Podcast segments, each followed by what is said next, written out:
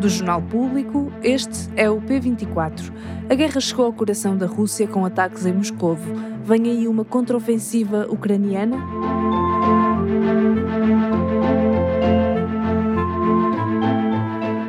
Na terça-feira, Moscovo acusou Kiev de levar a cabo um ataque terrorista na capital russa.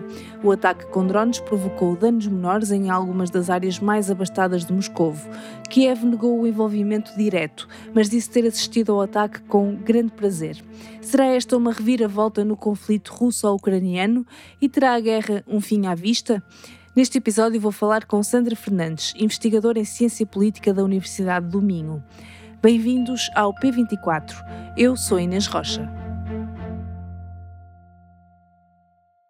Professora Sandra Fernandes, bom dia.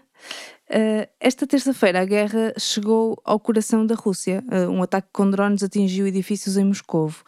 A Rússia está a acusar Kiev do ataque, mas Kiev nega o envolvimento. As palavras do conselheiro da presidência ucraniana, mais concretamente, são: Observamos os ataques com grande prazer e prevemos que o número de ataques irá aumentar, mas não temos qualquer ligação direta com eles.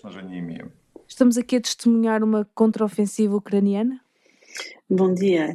Eh, estes ataques de facto são inéditos, não se comparam àquele ataque ao Kremlin de início de maio, de um drone.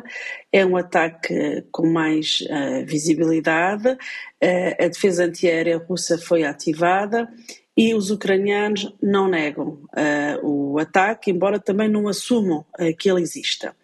Eu penso que, uh, de facto, temos aqui algumas novidades que apontam para aqui alguma evolução, num certo sentido, da guerra. O que me parece evidente é que estes ataques entram num catálogo já longo, não é? Em que podemos inserir uma série de uh, ações de sabotagem, ataques de drones em território russo, eh, que uh, tem contribuído para aquilo que tem sido designado como a criação do, do medo ou de uma paranoia, não só na população russa, como também no Estado-Maior russo. Portanto, tem claramente aqui algum efeito no adensar de uma ideia que é absolutamente uh, assustadora para os russos, é que a guerra pode levar a uh, uma enfim, uma guerra civil até, e vou já explicar porquê. Porque é a ideia da guerra civil? Porque se nós observarmos o que aconteceu na semana passada em Belgorod, é? em que foram renegados russos, é? foi uma, uma legião não é?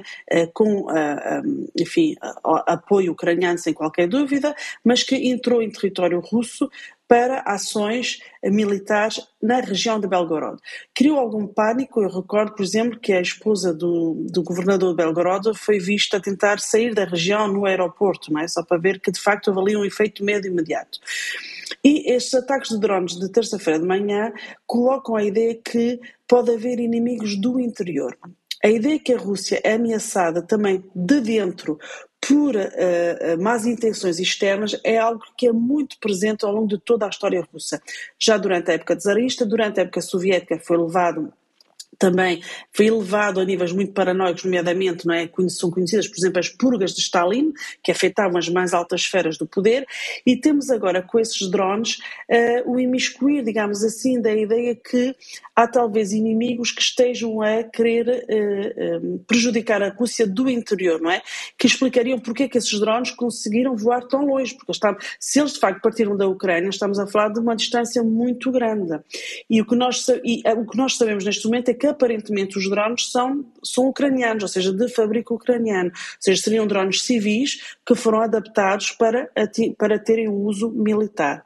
Como, conforme as informações que nós temos, uh, que nós temos, que ainda são escassas, sobre os ataques simultâneos, em, aparentemente em bairros uh, ricos de Moscou. Uhum. Mas Kiev tem ameaçado já várias vezes com uma contraofensiva. Isto pode ser o concretizar dessa contraofensiva? Bom, a contraofensiva ucraniana é algo que é anunciado desde o inverno, eh, que é anunciada conforme, não é? Portanto, a contraofensiva teria início em função da Ucrânia receber os armamentos é, que está a pedir aos ocidentais.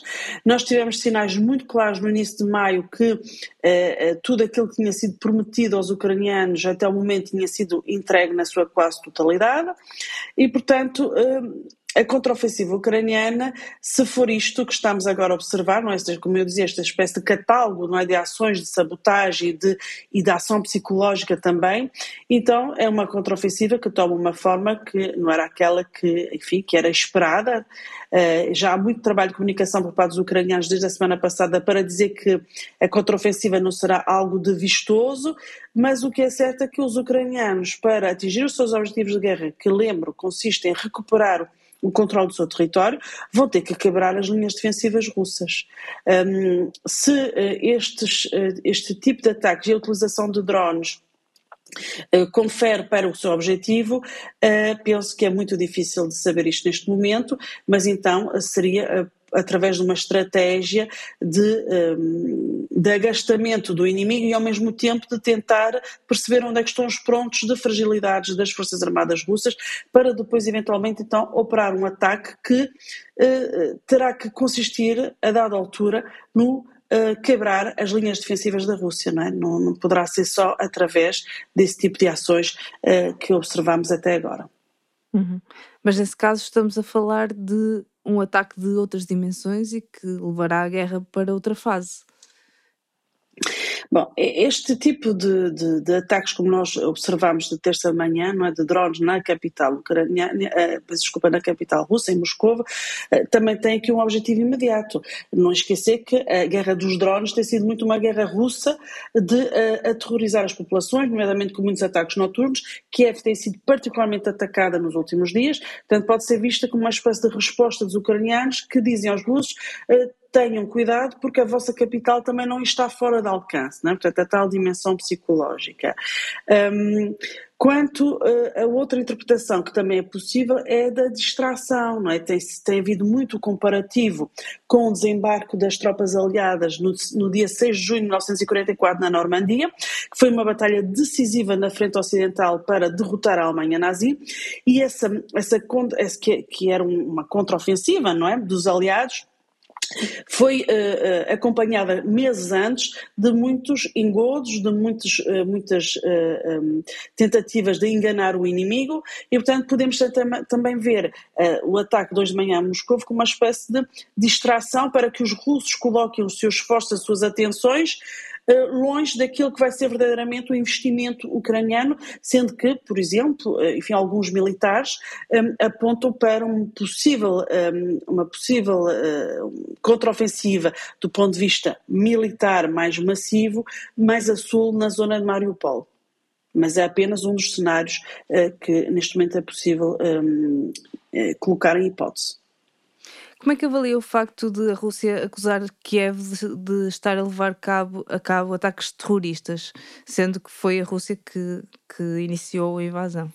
Bem, do, do, ponto de vista da Rússia e da sua uh, justificação política e até legal desta, desta, desta guerra, continuamos a não ter uma guerra, uma operação especial, e os russos não, uh, não invadiram, não é?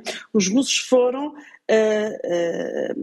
apoiar e salvar populações que precisavam de ser protegidas uh, de ucranianos que estavam a desrespeitar os seus direitos humanos. É? Portanto, nós temos aqui, temos que perceber que do ponto de vista russo, não é, eles não se colocam como invasores e essa propaganda que continua a ser uh, uh, propelada por todo o espaço mediático russo. Não é? Terrorismo os ucranianos também já configuram não é, as práticas russas em solo ucraniano de terrorismo, indo até pronto também para a parte do direito internacional é, dos, dos, crimes de guerra que já estão a ser investigados uh, pelo Tribunal Penal Internacional.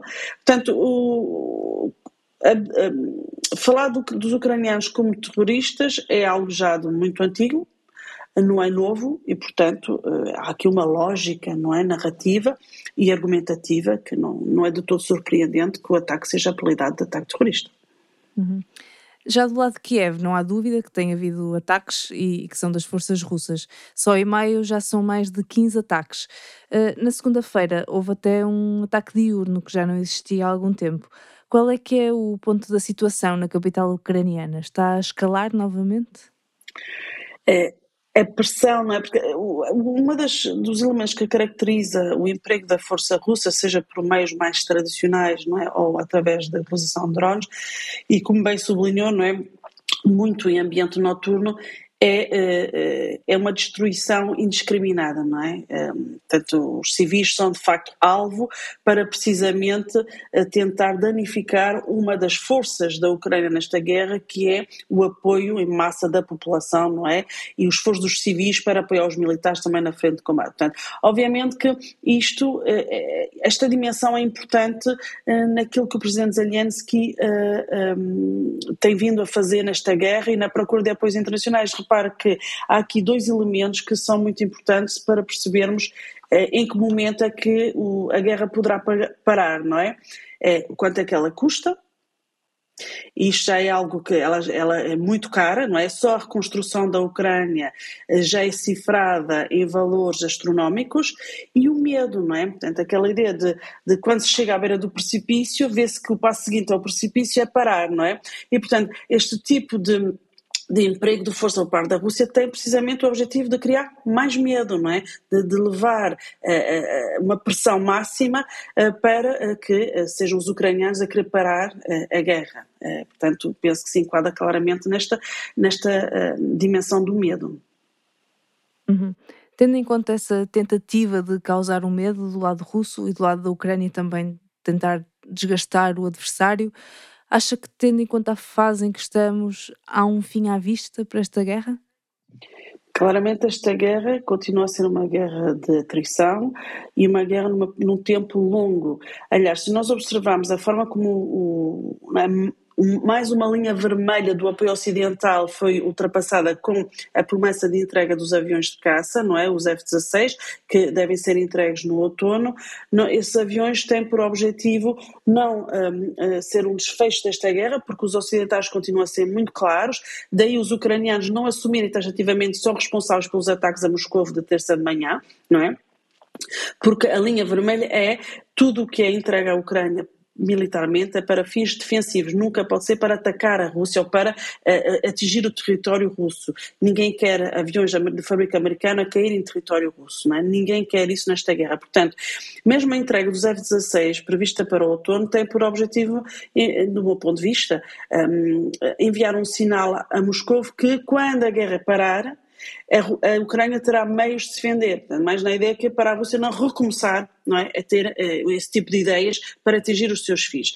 Portanto, é uma guerra que neste momento continua a ser uma guerra longa, porque não há de nenhum dos lados uh, incentivos ainda fortes uh, para que se sente à mesa das negociações.